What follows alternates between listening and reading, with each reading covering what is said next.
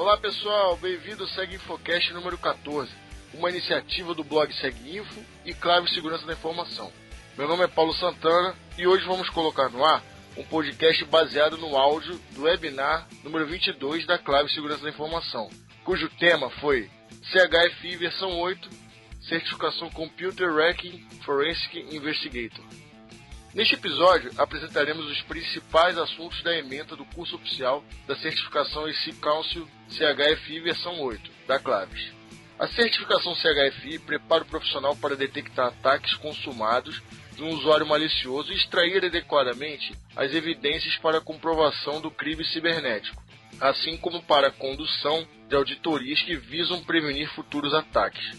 Computer Forensic é simplesmente a aplicação de investigações cibernéticas e técnicas de análise com o fim de determinar a evidência legal potencial. A evidência pode ser classificada dentro de uma ampla gama de crimes digitais, incluindo, entre outros, o roubo de segredos comerciais, espionagem corporativa, destruição ou uso indevido de propriedade intelectual, sabotagem, fraude e mau uso de programas e sistemas. Este treinamento é oficial da AC Council, totalmente online, e além de incluir material digital oficial, também fornece aos alunos um voucher para a prova de certificação. Voucher este que pode ser utilizado nos centros de certificação da Prometric, espalhados por todo o Brasil. É uma excelente oportunidade para se fazer a prova de certificação sem ter a obrigação de se deslocar para São Paulo, Rio de Janeiro ou Brasília, além de poder participar do treinamento online de sua residência ou do seu trabalho. Bom podcast e até a próxima.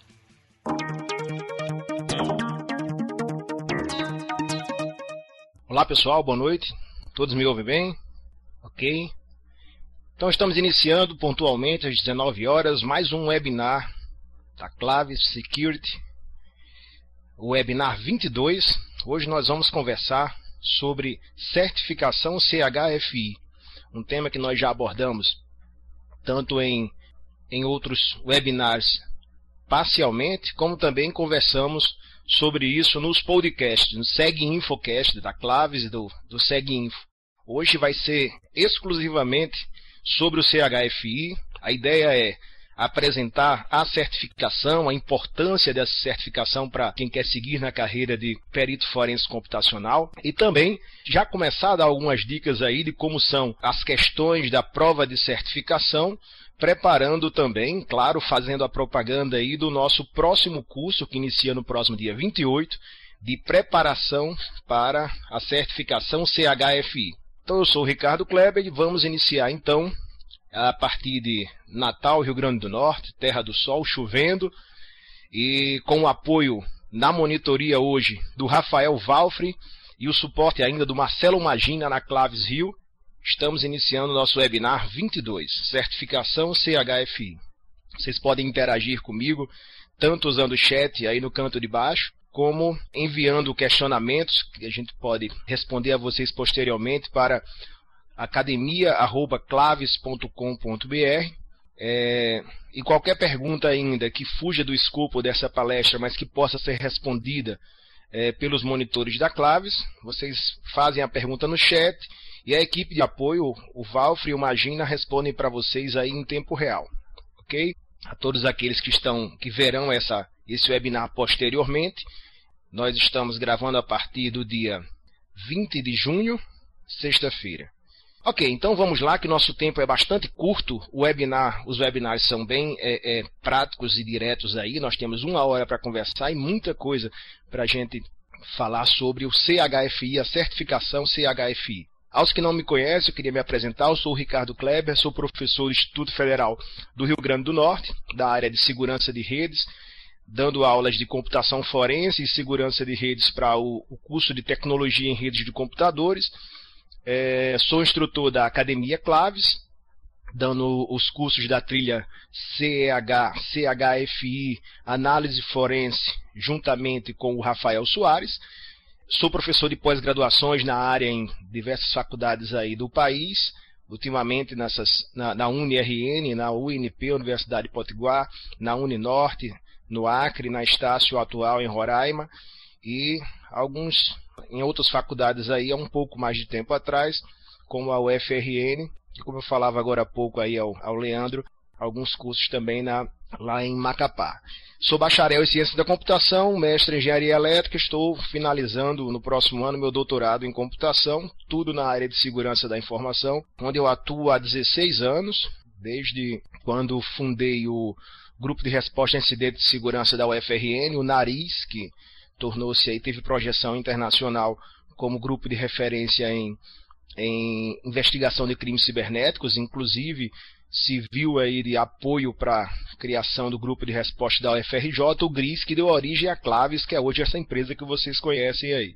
As certificações para ministrar esses cursos, eu precisei retirar as certificações CEH, a, C, a própria CHFI, que eu vou conversar com vocês sobre ela hoje, e recentemente tirei também a certificação CEI para ser um instrutor certificado da ICICôncio e poder me preparar melhor para é, preparar vocês para a certificação ou para as certificações da ICICôncio. Principalmente CHFI, que tem sido o carro-chefe ou essa primeira grande trilha que eu tenho assumido na Claves. Tenho palestrado também na área de segurança da informação desde 98 em vários eventos nacionais. Se alguém tiver interesse em visualizar tanto os slides como os vídeos de palestras anteriores, ricardocleber.com/palestras ok? Então, feitas as apresentações, eu já passo diretamente para algumas informações aí para a gente separar o CHFI, ou a preparação do CHFI, da trilha de análise forense da Claves. São duas coisas distintas e complementares. Tá? A Claves ela tem uma trilha de formação completa em forense computacional, são 80 horas com quatro cursos, é, análise forense computacional, análise forense em redes, que eu acabei uma turma há duas semanas atrás, análise de malware em forense computacional e direito para peritos forenses, gestores, pentesters e administradores de redes. Essas 80 horas são bem hands-on, são bem mão na massa e é, eu aconselho bastante, tanto para quem é da área há algum tempo, para se é, é, reciclar ou se é, é atualizar profissionalmente, como aqueles que estão iniciando para entender, compreender bem todo o processo de análise forense computacional. O CHFI é um capítulo à parte. Esse curso que nós vamos começar no dia 28, que nós vamos falar hoje, ele é uma preparação para essa certificação que, sem dúvida, é a principal certificação na área de forense computacional no mundo hoje. CHFI, é, certificação em forense computacional, ela é uma prova que abrange muita coisa, são praticamente aí tudo que a gente conhece de clássico e de atual na área de forense computacional.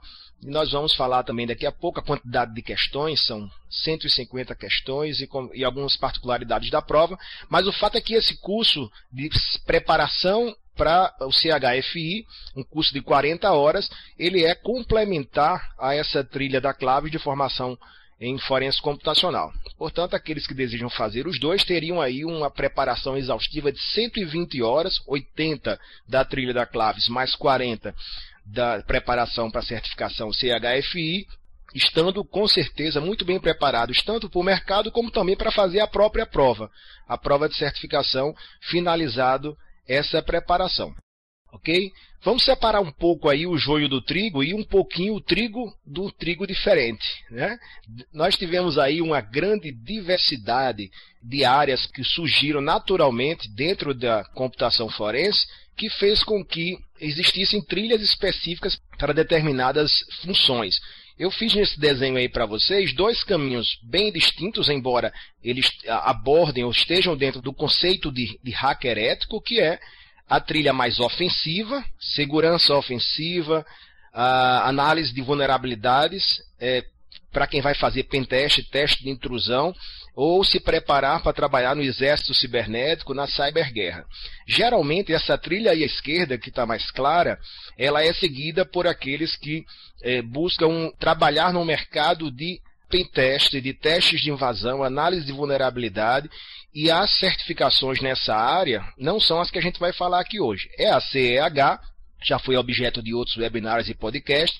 E quem quiser complementar o CH, existe ainda a SCSA, são duas certificações da ICConscio, para que o aluno possa, de posse dessas duas certificações, chegar pedir a certificação LPT, que é o, o, o Licensed Penetration Tester, que é a certificação máxima de teste de penetração da ICConscio. O que nós vamos falar aqui é do lado direito aí da área de investigação especializada. Tá? Quando você tem o perfil de hacker ético, mas muito mais o perfil de investigação, seja para trabalhar, por exemplo, em resposta a incidentes de segurança, e ou trabalhar em investigação especializada, ser um perito oficial ou um perito ad hoc, trabalhar no mercado de investigação de crimes de informática, é nessa trilha que segue o CHFI que nós vamos conversar hoje. Ok?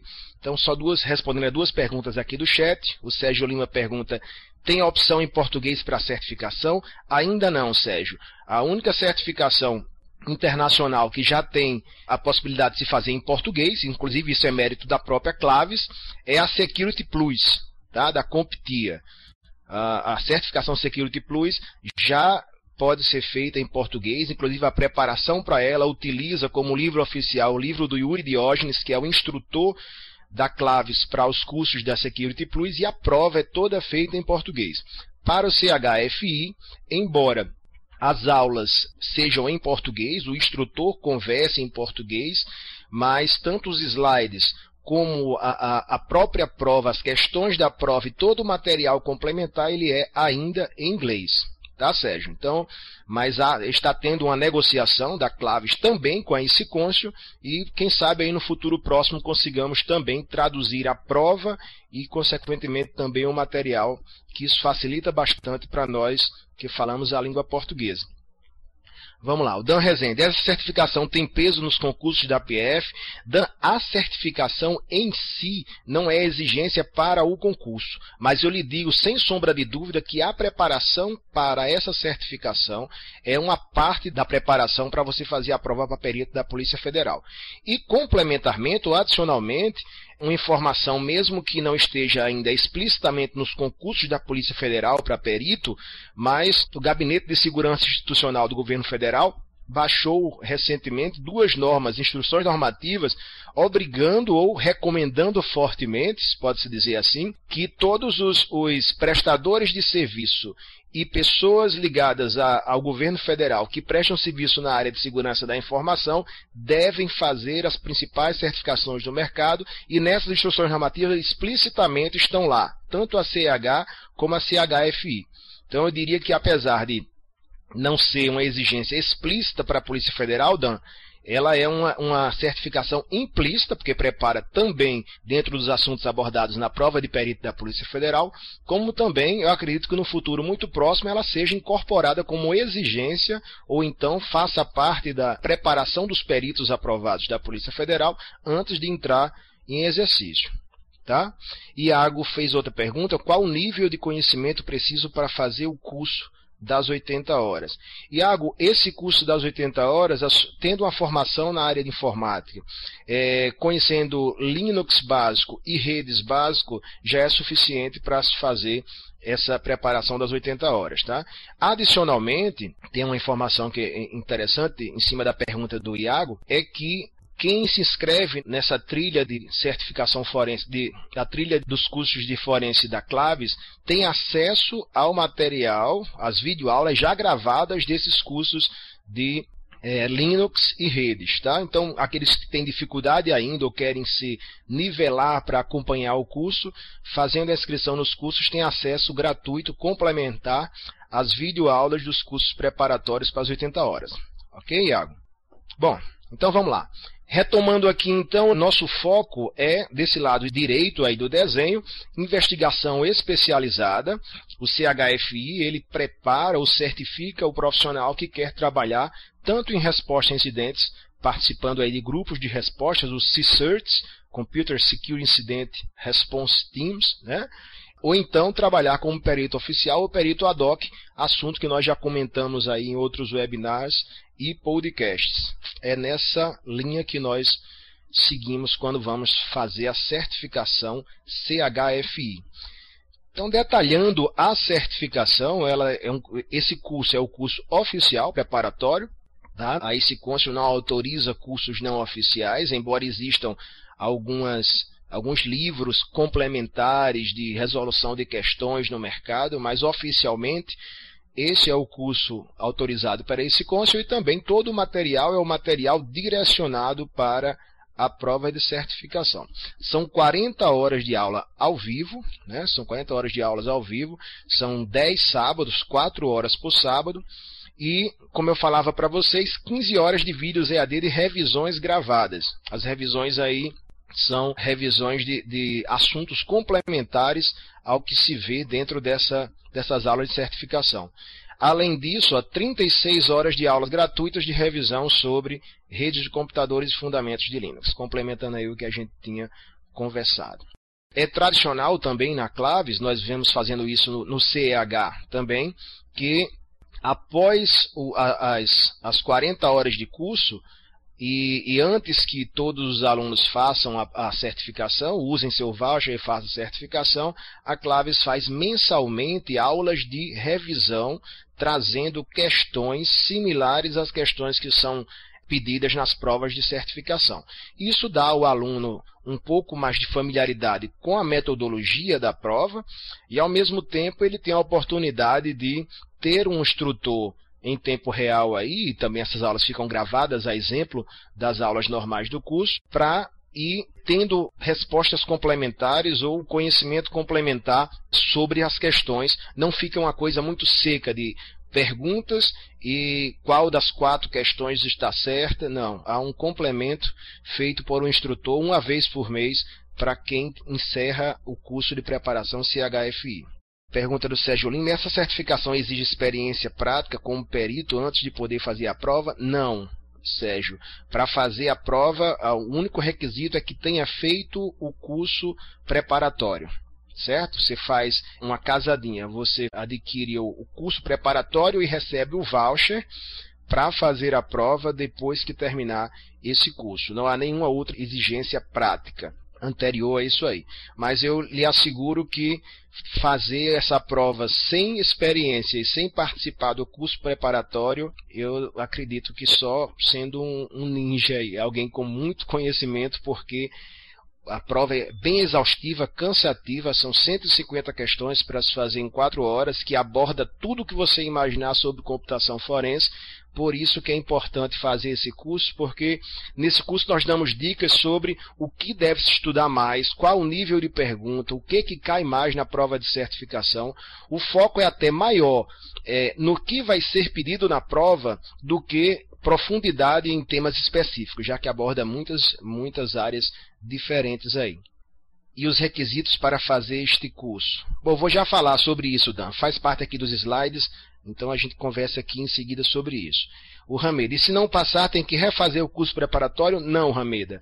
Se não passar, eu acredito que fazendo um curso e fazendo os simulados você consiga passar, mas se por acaso não passar, você precisa adquirir só mais um outro voucher. Existe um prazo aí mínimo entre uma prova e a nova tentativa, mas basta comprar o voucher para fazer uma nova prova.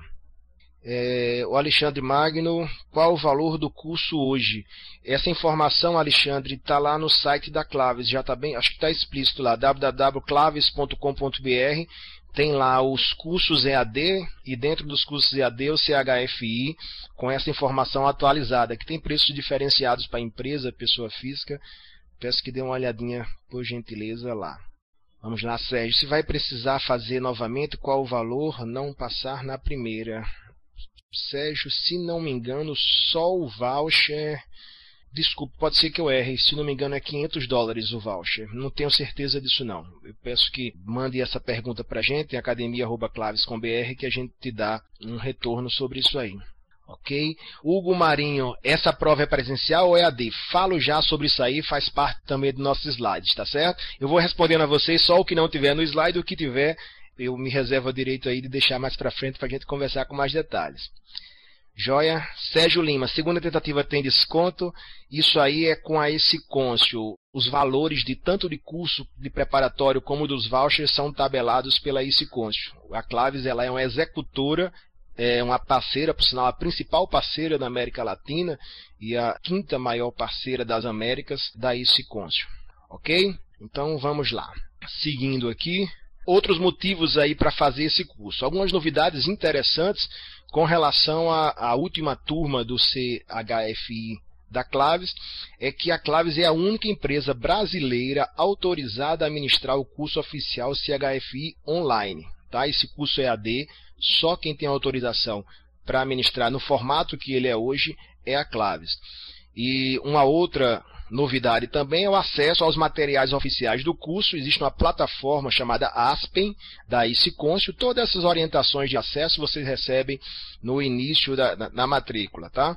Mas a, a, o, o fato é que antes havia o envio de alguns livros preparatórios. Então veja aí aqui só para ver a grossura, a quantidade de livros aí, tá? E isso ia pelo correio para todos os alunos gerando aí não só a despesa complementar, mas os próprios livros com o tempo eles se, se acabam, né? se degeneram, tem problemas aí de preservação. Com esse novo formato agora, todo o material é online. Então existe uma, uma plataforma é, da ICICôncio que disponibiliza o acesso via PDF aos slides e a todo o material complementar do curso oficial da ICICôncio. Esse material é protegido por senha, usando aquele módulo da, da Adobe para evitar pirataria, mas que vocês podem ter acesso a esse material online, evitando a necessidade de se enviar os livros com os slides para vocês. E até ficando mais fácil de atualizar esse material. Né? Você, enquanto tem o acesso a essa plataforma, se surge um material novo, é disponibilizado lá e ficar mais difícil de enviar isso para os alunos de forma impressa. Como eu falava agora há pouco, reforçando, o CHFI é o principal e mais abrangente, a principal e mais abrangente certificação da área de computação forense. Era o que nós estávamos esperando para ser um grande diferencial no mercado. É, todo o material é focado no programa de certificação, preparação para a prova. Então, em alguns momentos, vai haver, vão ter uma ênfase maior porque eles são mais cobrados na prova de certificação. O foco é na prova, embora, claro, seja uma preparação natural para a área de computação forense, mas o foco desse curso é a prova, para que o aluno tenha todas as ferramentas de conhecimento possível para aprovação nessa prova. E o voucher para a realização da prova de certificação está incluso, vocês recebem na, na inscrição nesse curso. Outra grande novidade aí, que era uma dificuldade para muita gente que, que fazia essa preparação é, é que a prova ela pode ser realizada até seis meses após o término em qualquer centro Prométricos do Brasil. Olha aí, pessoal, isso é novidade, viu? Respondendo a uma pergunta que me fizeram agora há pouco aí, o Hugo perguntou se é presencial ou EAD. Até a última turma do CHFI, todos que faziam tinham que obrigatoriamente agendar com a Claves e se deslocar até o Rio de Janeiro e fazer a prova presencialmente na Claves, ou, quando existiam muitos alunos de uma determinada região, a Claves credenciava um centro de treinamento, mandava um instrutor do Rio para lá, para ele acompanhar a execução da prova dos alunos em uma data específica. A partir desse curso agora, né, isso foi mais uma conquista aí da Claves junto a esse cônsul, você terminando o curso preparatório, tirando o certificado de conclusão do curso, você pode usar o seu voucher e marcar a sua prova e fazer em qualquer centro Prométricos do Brasil. Todas as capitais do Brasil têm um centro Prométricos e isso evita a necessidade de deslocamento para o Rio ou para locais previamente estabelecidos. Então isso aí é uma novidade bem legal. Sérgio Lima, já existem muitos profissionais com essa certificação no Brasil, como está o mercado para um profissional com esse nível de conhecimento? Sérgio, eu não tenho números absolutos e perguntei inclusive isso há algum tempo atrás, mas nem os responsáveis pela ICConscio, nem os responsáveis pela Comptia deram os números atualizados do Security Plus, do CH e do CHFI. Nós vamos buscar essa informação aí, disponibilizar para vocês, mas eu lhe asseguro que ainda são poucos em, em, número, em quantidade absoluta, mas que em função dessa exigência do governo federal de que seus funcionários e prestadores de serviço tenham as certificações e de que o mercado naturalmente vai utilizar isso como divisor de águas, sair na frente vai ser fundamental. Eu diria que para o contingente de pessoas que trabalham na área e para a demanda do mercado, a quantidade de certificados hoje é bem pequena ainda, mas é um grande potencial. Eu diria que é uma quem tem uma certificação dessa hoje, ele está bem não para o mercado brasileiro, mas para o mercado mundial na área do CHFI, de investigação forense. Ok? Então, falando um pouquinho aí das nossas aulas.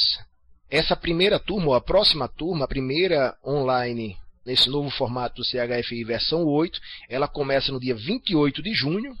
Ela se estende por 10 sábados, sendo 4 horas por sábado, de 9 às 13, é, entrando por julho e terminando no dia 30 de agosto, essa próxima turma. Depois disso, o aluno marca a sua prova usa, usa o voucher em um centro Prometrics. O importante é que, ao terminar o curso, até nós não recomendamos que faça imediatamente a prova, porque a Claves disponibiliza mensalmente aulas de revisão e disponibiliza um e-mail para tirar dúvidas, para focar em detalhes que ficaram mal é, resolvidos ou não tiveram explicação a contento dos alunos, ficaram dúvidas ainda, para pegar questões específicas em simulados. São aulas mensais de simulados para que o aluno se prepare e se sinta melhor preparado para fazer a prova de certificação. Ok, Rameda pergunta: com a nova lei Marco Civil, o mercado pode aumentar a concorrência e também abrir mais vagas?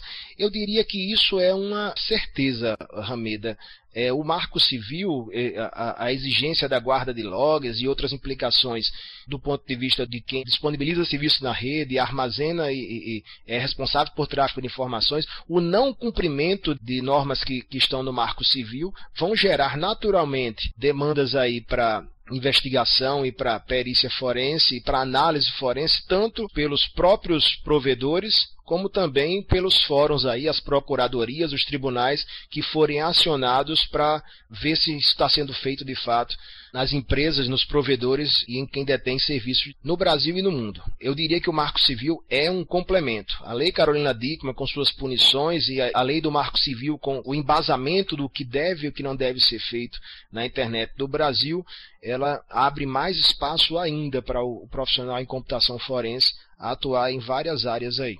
E até no, nos grupos de resposta a incidente desses provedores vão precisar de grupos de resposta que estejam atentos e preparados para responder adequadamente às demandas é, oficiais com relação à guarda de logs e à retirada do ar de, de, de conteúdo ofensivo e coisas desse tipo.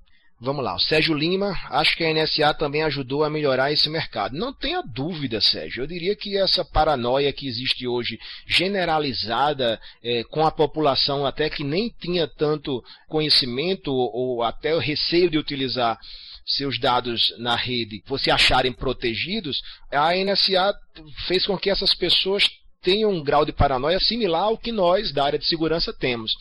Eu, eu no, no, ano passado, em uma palestra na Campus Park, deixei bem claro que tinha ficado feliz né, com a repercussão do que o vazamento da NSA deu, porque deixei de ser um paranoico que estava a, a parte da, da, do cidadão comum que usa a internet para ser valorizado em coisas que nós chamávamos a atenção há muito tempo e que parecia coisa de quem trabalha com segurança que estaria forçando a barra. A insegurança das redes, e os grampos e a necessidade de se aplicar a legislação tendo o acompanhamento de pessoas com preparação, ou seja, os peritos em forense computacional, é uma realidade. E isso hoje só fez potencializar essa necessidade. O próprio Snowden, o, Edward Snowden, ele é certificado CEH. Né? Ele já tem essa certificação e eu diria que foi um grande marco aí para que as pessoas se preocupem com isso e isso em cascata gera naturalmente uma maior necessidade de perícia na área. Lucian Gomes pergunta: no caso, com quanto tempo após o término do curso é indicado fazer a prova? Eu vou falar daqui a pouco sobre isso, Lucian, mas já adiantando, eu só faço reforçar mais para frente, você pode fazer até seis meses encerrado o curso. Tá? E aí quem vai dizer se está preparado ou não é você próprio. A ideia é que assim que terminar fazendo um simulado ou respondendo a questões na, nas aulas de reforço da Claves, se você já se sente preparado, já pode fazer imediatamente. Ou se você quiser aguardar até o final das aulas, você pode fazer no último mês. A gente só recomenda, a exemplo do CH, que não se deixe para fazer nos últimos dias de validade do voucher porque não existe prorrogação. Isso aí é uma coisa que esse cônsul é bem correta, é bem rígida, é com a duração do voucher.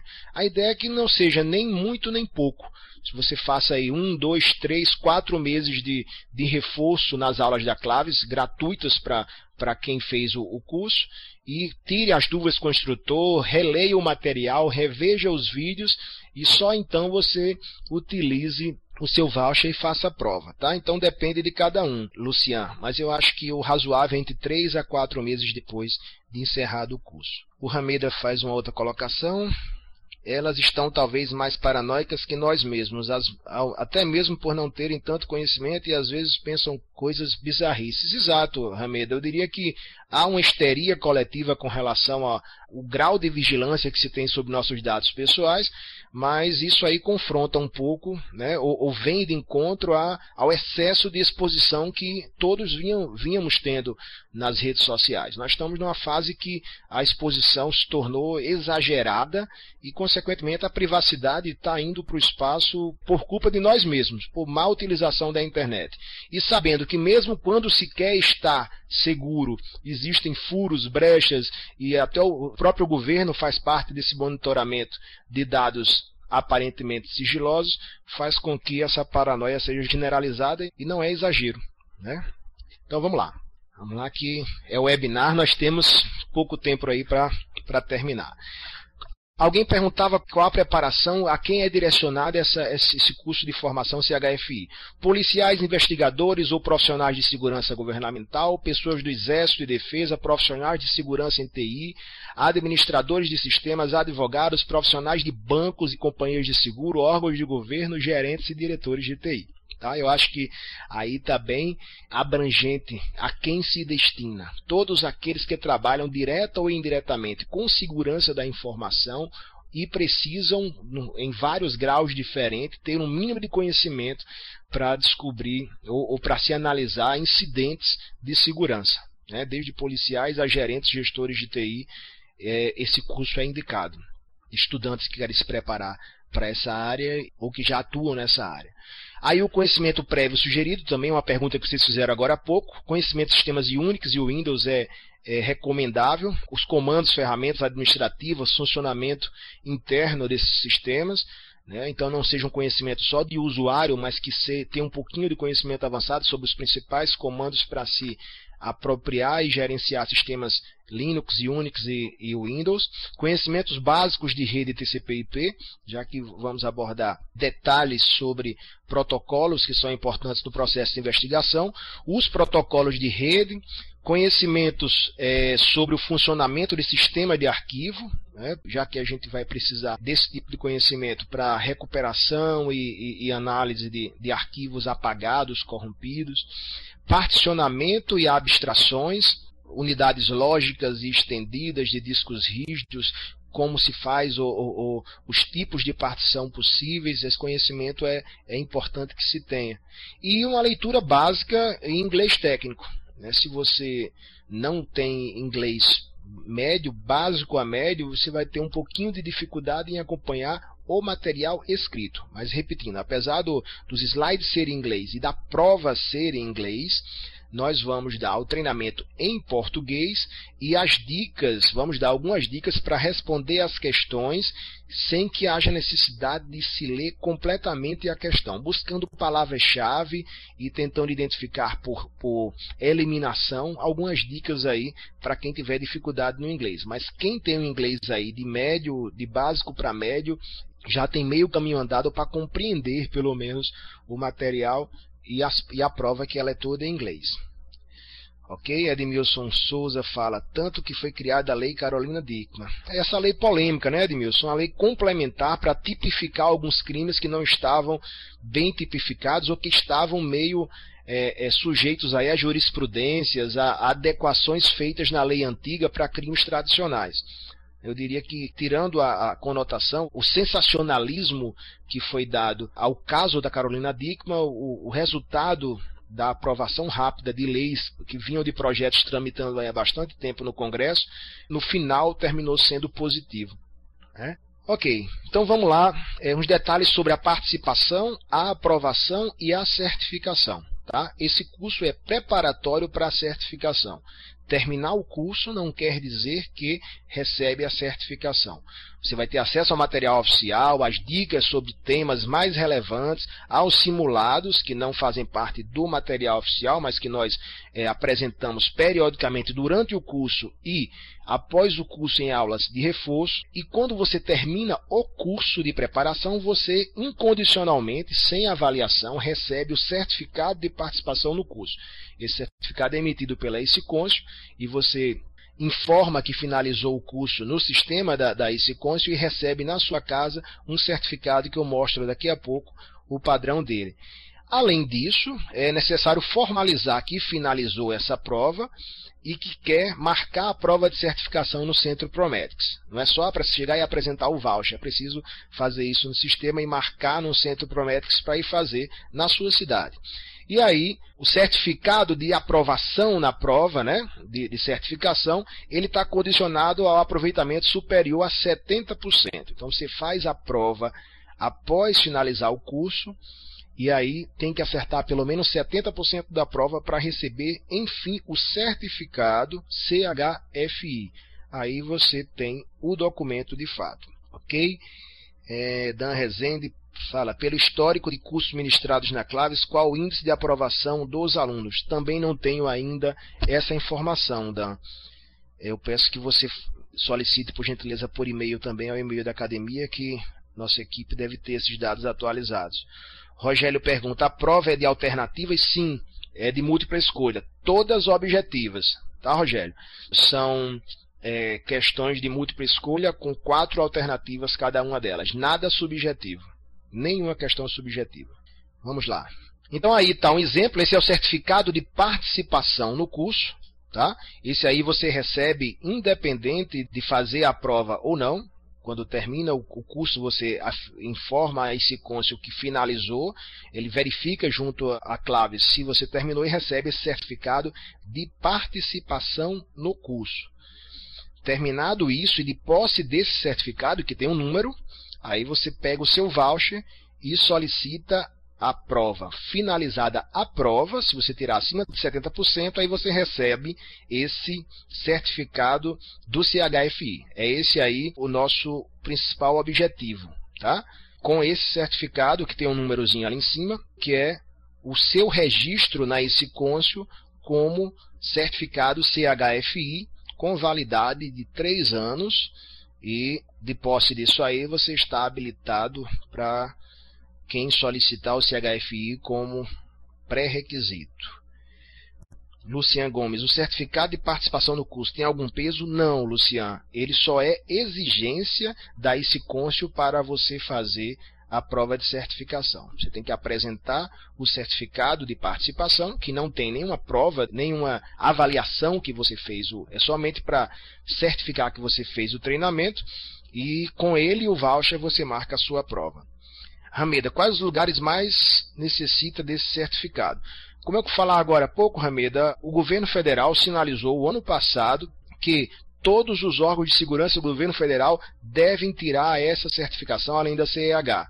E eu acredito que todos os concursos de peritos oficiais estaduais ou federais deverão utilizar isso como exigência. Hoje, os tribunais, procuradorias e os fóruns que solicitam perícia ad hoc ainda não estão solicitando esse tipo de certificação.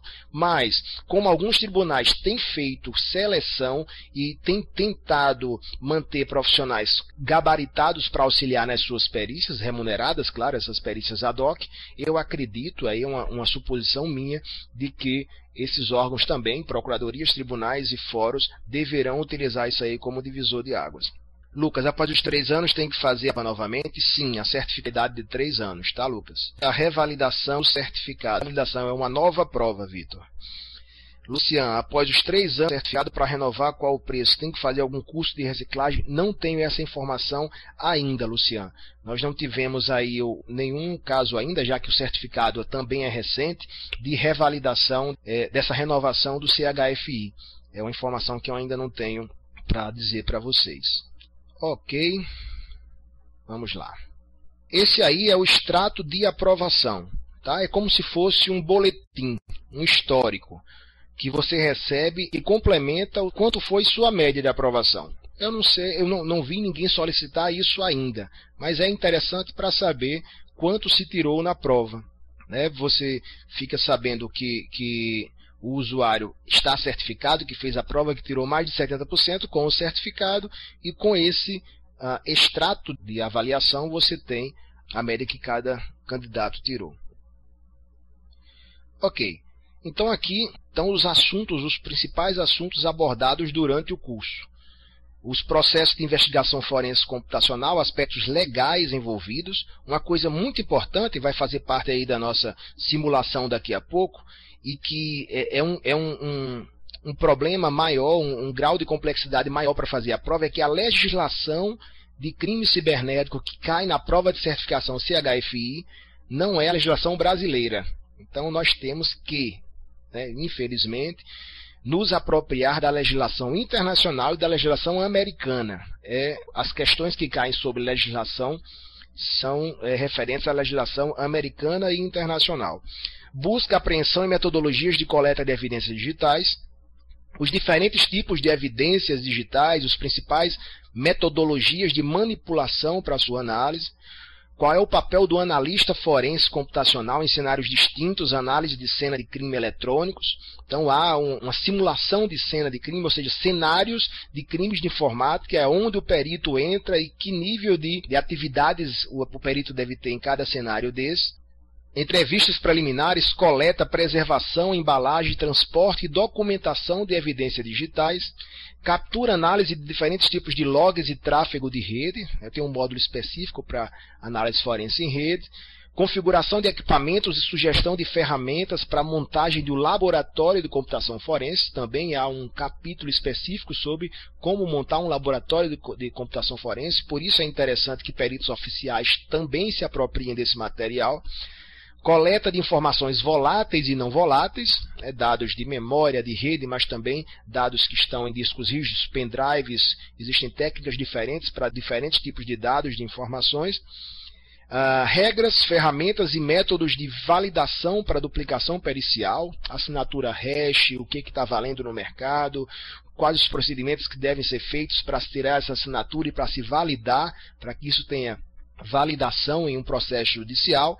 recuperação de arquivos e partições apagadas em sistemas Windows, Linux e Mac, esteganografia e esteganálise, né, análise de técnicas de obfuscação ou de esconder informação dentro de imagens, de vídeos, usando técnicas de esteganografia, conceitos envolvidos e ferramentas específicas para quebra de senha. Né? Password Crackers é um capítulo específico para isso, análise forense em e-mails e análise forense em dispositivos móveis. Então veja que é um conteúdo bastante abrangente. Na realidade, ele foi até enxugado um pouco. Tinham 54 capítulos, foi reduzido para 22, sendo um pouco mais focado, um pouco mais específico, mas mesmo assim a quantidade de informação é bem grande aí para a gente ver nessas 40 horas. Só para vocês terem uma ideia de quantidade de material, são 2.400 slides.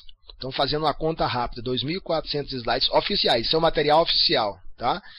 Fazendo uma divisão aí para 40 horas, nós temos aí é, 240 slides por aula, o que dá um slide por minuto, só do material oficial. Por isso que é um curso naturalmente extremamente corrido, mas que ele foca em pontos específicos e que por isso também a Clave se disponibilizou a oferecer é, simulados de forma complementar e fazer aulas posteriores, porque em alguns momentos há uma solicitação dos alunos naturalmente e uma necessidade para se fixar alguns assuntos que se façam atividades de laboratório ou uma simulação de questões que podem cair sobre um assunto, mas não temos tempo hábil, sob pena de não dar para concluir a ementa do curso no prazo previsto. Por isso que em alguns momentos nós deixamos material, ah, desafios para que vocês façam em casa, é, fora do horário de aula, e os simulados principalmente são objeto de, de aulas de reforço feitas depois do curso de preparação. O Sérgio Lima pergunta: não tem forense em sistemas Linux? Só vi para o Windows no, no item 8? Não, forense em Windows e Linux. Nos dois. A questão aqui é que, ah, como o curso é bastante focado em Unix e Linux, existe um capítulo específico para ferramentas para o Windows, tá certo? Então veja aí, ó. E aí está capítulo a capítulo Sérgio, eu vou explicar qual a diferença do, do, dos tópicos específicos para Windows, tá? Então veja, computação forense no mundo de hoje é, é a 1, né? o processo de investigação em computação forense é o capítulo 2, busca e apreensão de computadores, né? técnicas e, e procedimentos para busca e apreensão, evidências digitais, o que são evidências, provas, materialização de provas, Procedimento de primeiras respostas. Diante do incidente, quais são os First Responder Procedures, né? E aí o tópico 6, específico para se criar, manter qual a estrutura ideal para um laboratório de computação forense. O sétimo, compreendendo discos rígidos e sistemas de arquivos. E aí o 8, forense em Windows, é, específico para técnicas em, em Windows. É, o 9, aquisição e duplicação de dados. O 10 é recuperação de arquivos e partições apagadas. Então, por exemplo, nesse 10, verifique aí que ele não faz referência a sistema operacional, o foco maior é em Linux. Apesar de que nós é, veremos então as técnicas aplicadas em sistemas Windows usando as ferramentas num capítulo específico, que é o capítulo 11 e o capítulo 12. No 11, nós usamos especificamente a ferramenta FTK da Access Data. No 12, nós usamos especificamente a ferramenta Encase, que é comercializada pela TechBiz. Veja então que o, o, o 9 e o 10, o foco maior, são nas ferramentas livres, gratuitas e disponíveis em live CDs, como Kali Linux ou DEFT, enquanto que o 11 e o 12 são focadas em ferramentas. Sérgio Lima, no caso das ferramentas, como fica a licença do Incase e FTK? Boa pergunta, Sérgio. É um curso oficial e, a exemplo dos cursos da Claves, não se usa software pirata de maneira nenhuma em cursos oficiais ou em cursos da Claves. Todas as, as versões utilizadas e ferramentas são versões autorizadas pelos fabricantes, com funcionalidades, algumas delas limitadas, que, por exemplo, não funcionam em, em, em com imagens além das imagens disponibilizadas para as práticas. Ela, essas ferramentas e os arquivos utilizados vêm nos CDs que são disponibilizados para vocês. Tá? Nada de pirataria aqui. A licença para utilizar isso aí é oferecida ou fornecida pelo próprio fabricante dessas ferramentas. No capítulo 13, então, esteganografia e forense em arquivos de imagem. No 14, a aplicações de quebra de senha.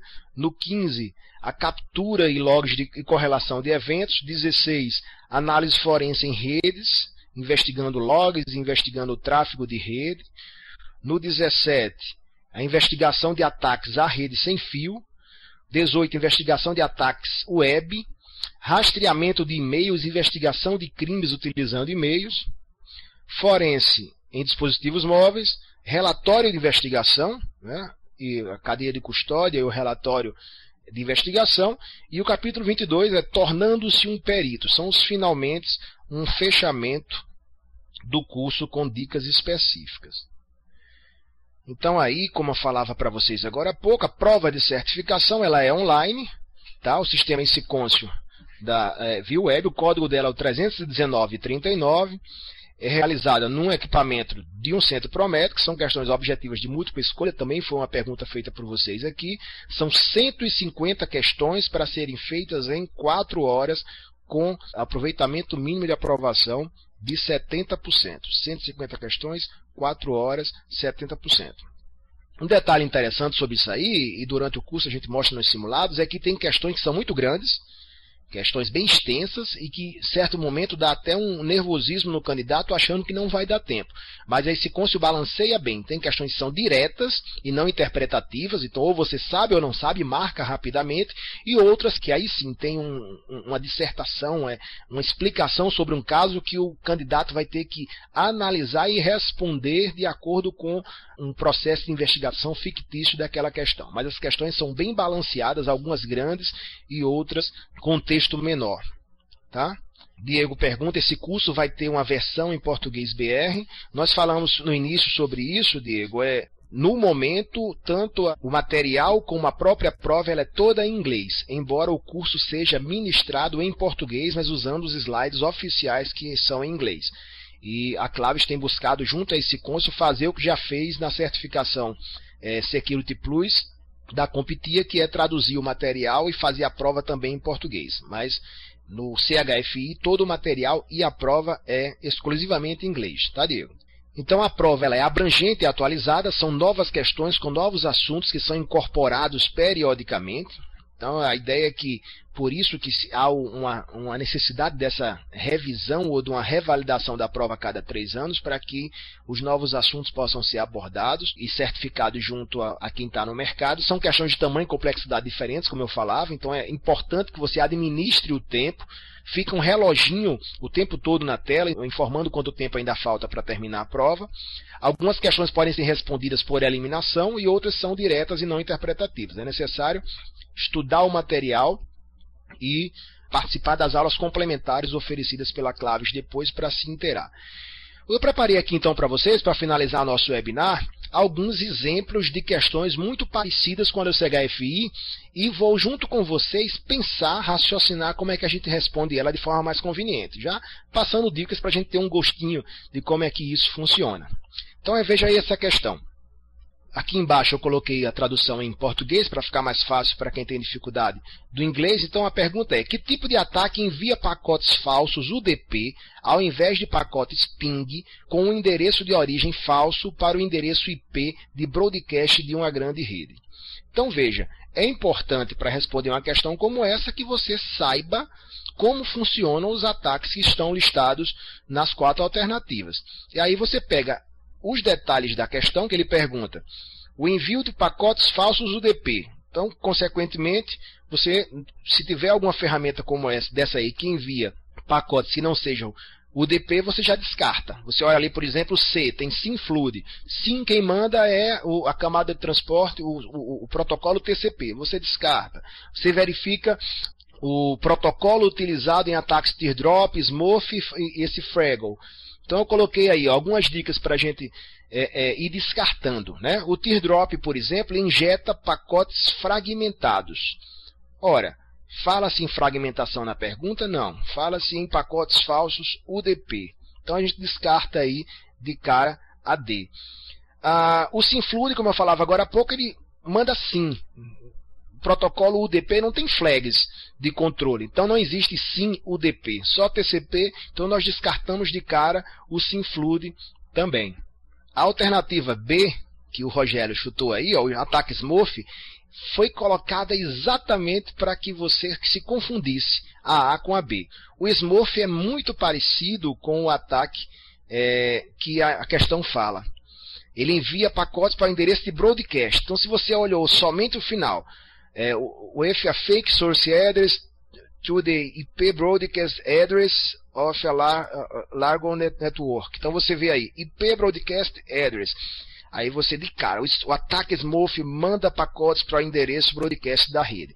Mas observe que entre parênteses aí, ó, ele diz ao invés de pacotes ping. O que é um pacote ping? É o protocolo ICMP, que é como o Smurf funciona. Então ele descarta com essa informação de parênteses o B, e mesmo que você não soubesse de cara, só, só restou a alternativa A, que é exatamente o mesmo ataque Smurf, só que ao invés de usar pacotes ICMP, ele envia pacotes UDP, com origem espufada, com origem alterada. Tá? Então veja aí, eh, essa é uma questão típica do CHFI duas questões que você descarta sabendo de cara que o DP não usa assim e o, o estilo de ataque do, do teardrop é por fragmentação e não por envio de, de, em broadcast, e aí você fica com duas alternativas em dúvida. Aí você verifica que o Smurf é descartado com, com a informação de que não pode usar ping, e você vai na alternativa A, que é um, um ataque, o um ataque Smurf usando o DP. Viram aí como é o, o jeitão? Outra questão aí, para a gente sentir o drama aí da prova CHFI. Qual estágio do processo de tratamento de incidentes envolve o relato de eventos, a escrita do relatório de eventos? Então aí, é, os nomes eles sugerem que são todos relacionados com uma coisa relacionada a relatório. Você tem que saber como é que se chama evento na área de forense. Então, containment, que seria contenção. Isso, em momento nenhum, quando a gente conversa de computação forense, nós falamos de containment. Follow-up, acompanhamento. Né? Se você não é da área e diz, ah, faz sentido, um relatório de acompanhamento é o, o relatório de eventos. Mas só que o nome que recebe não é esse, o nome formal em uma investigação forense. E recovery, recuperação, não tem nada a ver. Recuperação é um recovery é um processo utilizado e não uma estratégia de escrita de relatórios. Então, de cara aí só sobrou identificação como sendo a escrita do relatório de evento. Cada evento durante uma análise deve ser identificado no relatório de eventos detalhadamente, tá? Esse tipo de questão, gente, a forma como eu estou mostrando para vocês aqui, é o modelo Claves de fazer revisão antes das provas, tá? Eu só estou antecipando para que vocês vejam aí o que é que vale a pena ou, ou, o que é que vocês vão ver após assistir os vídeos e a, e a, leitura do material oficial. Então veja aí, você pegando só o finalzinho da questão. O que significa quando a primeira letra do nome de um arquivo foi substituída pelo código hexadecimal 5H? Essa é a típica questão de escovação de bit que, que ou você sabe ou você não sabe. Então, infelizmente, não tem como você ir tentando fazer por eliminação. Você tem que saber o que, que significa o código 5H na hora que você substitui. Então, ó, substitui por 5H. A primeira questão diz: ele foi marcado como oculto. A letra B, marcado para deleção. O C, ele é marcado como corrompido. Ou D, somente leitura. E aí, alguém arrisca? Ajudei vocês aí, botei até a tradução em português do questionamento e das respostas. É uma pergunta bem técnica e específica. Ou você sabe ou não sabe, ou então chuta. e aí, Iago? É, é bem escovação de bit, né? Pois é. Esse nível de informação é o que nós vemos durante o curso. O material aborda detalhes como esse aí.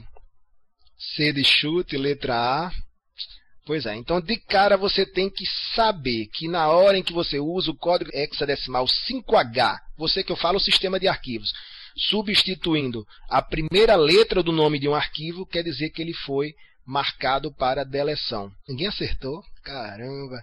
Foi C, foi A, foi D, só não foi V, olha só. tá, então, ó, é assim que as ferramentas de recuperação de arquivos trabalham.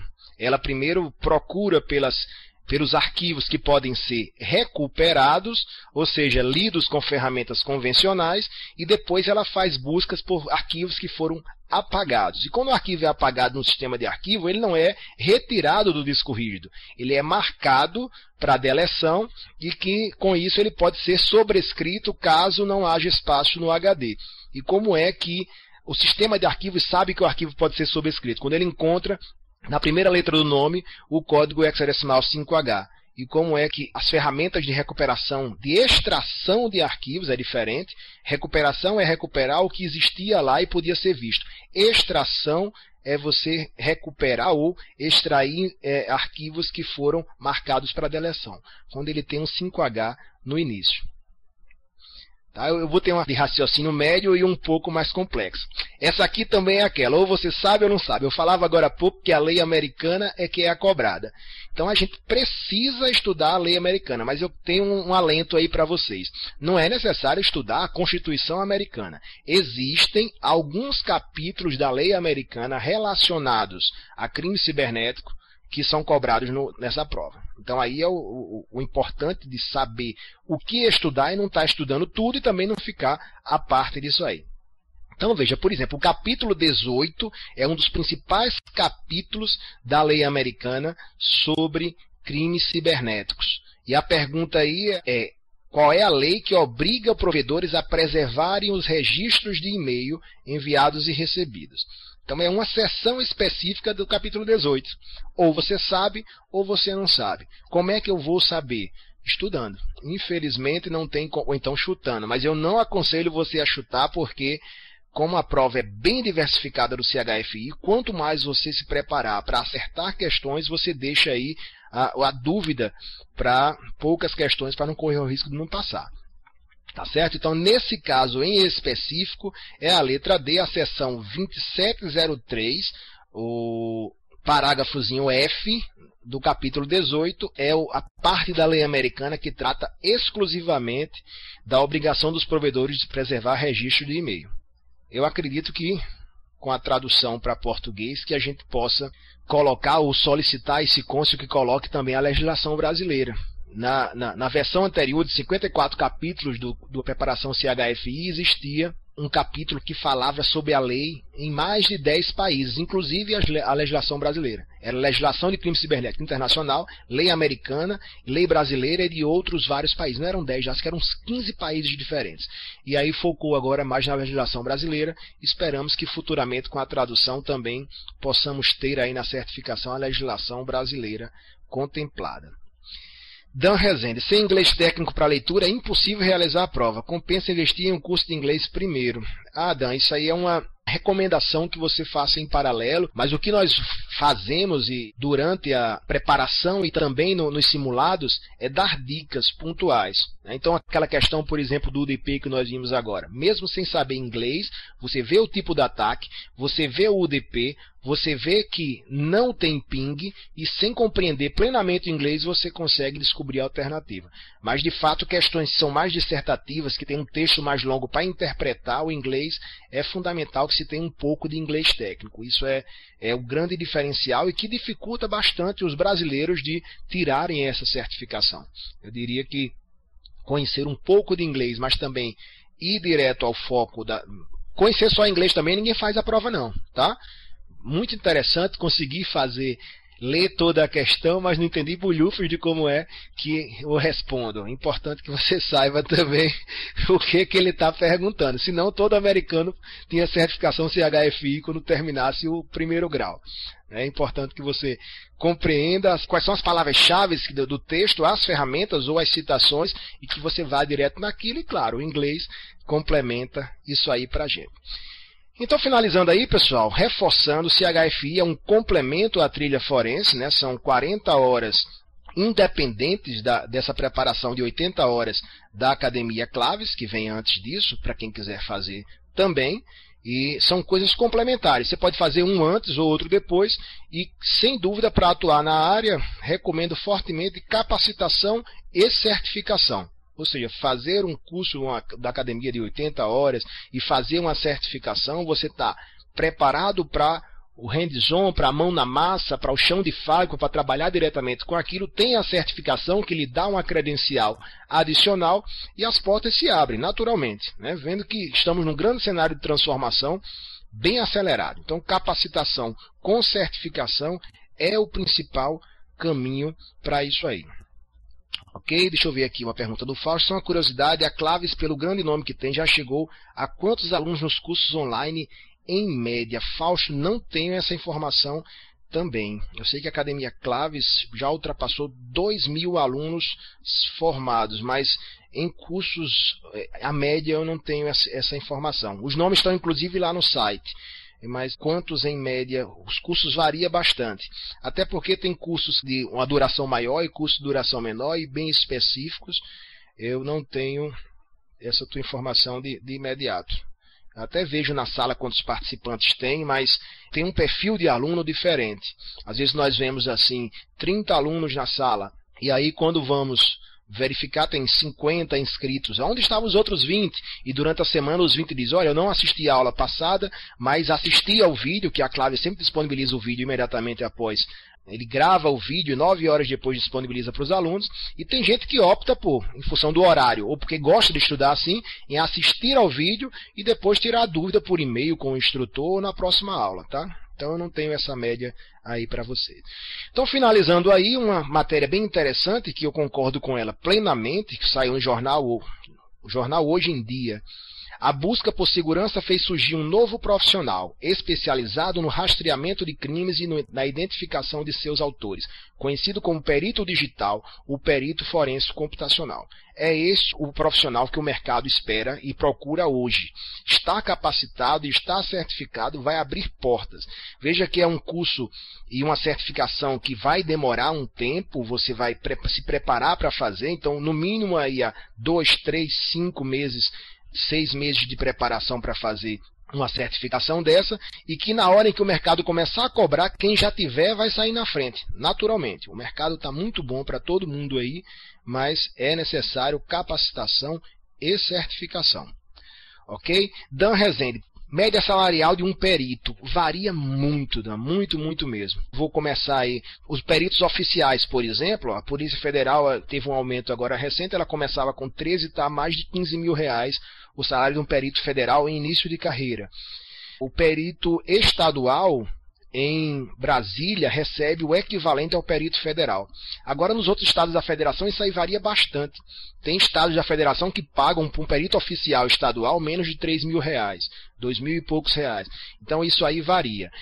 É, da mesma forma, a perícia ad hoc, aquela que é feita nos tribunais, nas várias cíveis e criminais, elas pagam valores bem diferentes. Para você ter uma ideia, falando do, do, Fórum do Rio Grande do Norte, perícias cíveis, né, é, casos cíveis bem simples, de resolução simples, eles contratam peritos ad hoc e estipularam uma faixa, uma faixa de, de, de pagamento de 10 mil por perícia.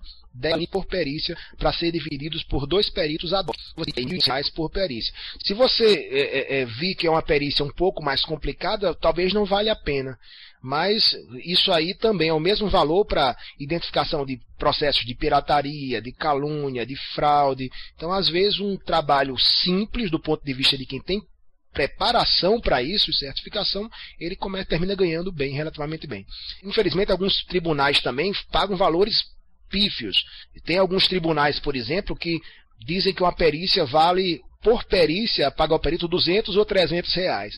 Né? Alguns tribunais principalmente tribunais do, do, do, trabalho. Não vou dizer o Estado aqui, porque não, não vale a pena dar essa informação, mas que é, se o juiz autorizar, ele aumenta para 300 reais o valor de uma perícia. Então, se eu estou dando um caso aí bem atípico, ou bem fora da realidade, e um, um caso é, é, os valores reais hoje dos peritos oficiais. E existe também, eu diria que é um grande mercado que paga muito bem, que são peritos ou assistentes de perícia que trabalham junto de advogados especializados. Fiquem atentos a essa dica, viu? Estão crescendo no Brasil as demandas por é, é, advogados especialistas em crime cibernético. E, consequentemente, ele deve ter uma equipe de apoio, peritos em informática, que trabalham como assistentes de perícia, que ganham por caso, e isso aí você sabe que naturalmente, por, pela falta de profissionais no mercado, e dependendo de quem está pagando por isso aí, eu acho que é um mercado bem interessante que já a curto prazo começou a gerar uma demanda bem significativa para trabalhar nesses casos. Então, a, os advogados, junto com peritos ad hoc, trabalhando como assistente de perícia, também é um mercado bem legal que paga valores bem interessantes. Tá? Vamos lá. Com tantos ataques, tem que ter seus investigadores. Com certeza, é, é, Rogério. Anderson, só? Pois é, rapaz.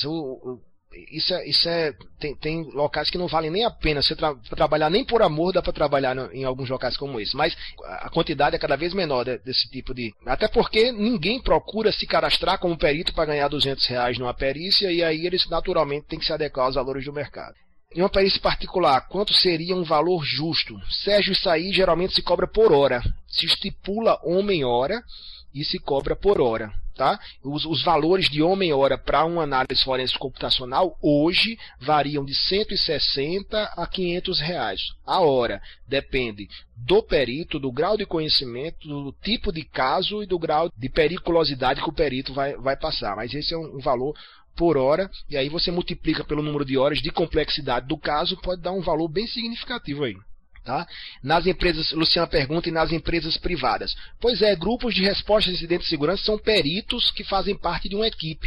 Ou as empresas podem contratar perícias ad hoc, perícias complementares para questões administrativas, até que nem são legais, nem são criminais nem cíveis. E também se deve cobrar o valor por hora de trabalho em cima desses valores que eu passei aí para vocês. Acontece ter muita oportunidade de ir para fora do país e lá é bem remunerado. Dan, hoje eu não conheço relatos de peritos do Brasil é, contratados ou solicitados para trabalhar fora do país. Ainda. Por quê? Porque o Brasil ainda não tem essa cultura e essa, e essa imagem de peritos. Nós temos sim excelentes peritos, principalmente na Polícia Federal e alguns peritos ad hoc, mas trabalhando, sendo requisitados externamente, nós não temos ainda relatos desse tipo aí não.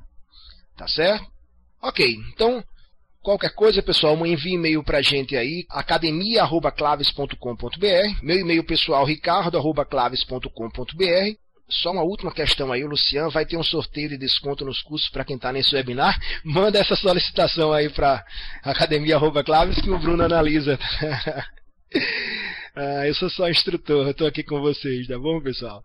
Então, muito obrigado a todos os que acompanharam esse webinar nessa sexta-feira à noite, no meio de uma Copa no Mundo, mas mostrando aí o interesse de vocês, começa por aí. E eu convido a todos que desejarem aí fazer a sua inscrição para que no dia 28 de junho estejamos iniciando a nossa primeira turma EAD do CEH versão 8 e espero encontrar vocês aí nesses 10 sábados de preparação nessa próxima turma que vai começar. Aqueles que vão assistir esse vídeo offline depois também faço esse convite e deixo o e-mail da Claves, academia@claves.com.br para esclarecimentos complementares que porventura se façam necessários, além do que a gente conversou por aqui. Okay? Então, uma boa noite a todos, um bom final de semana e até uma próxima oportunidade.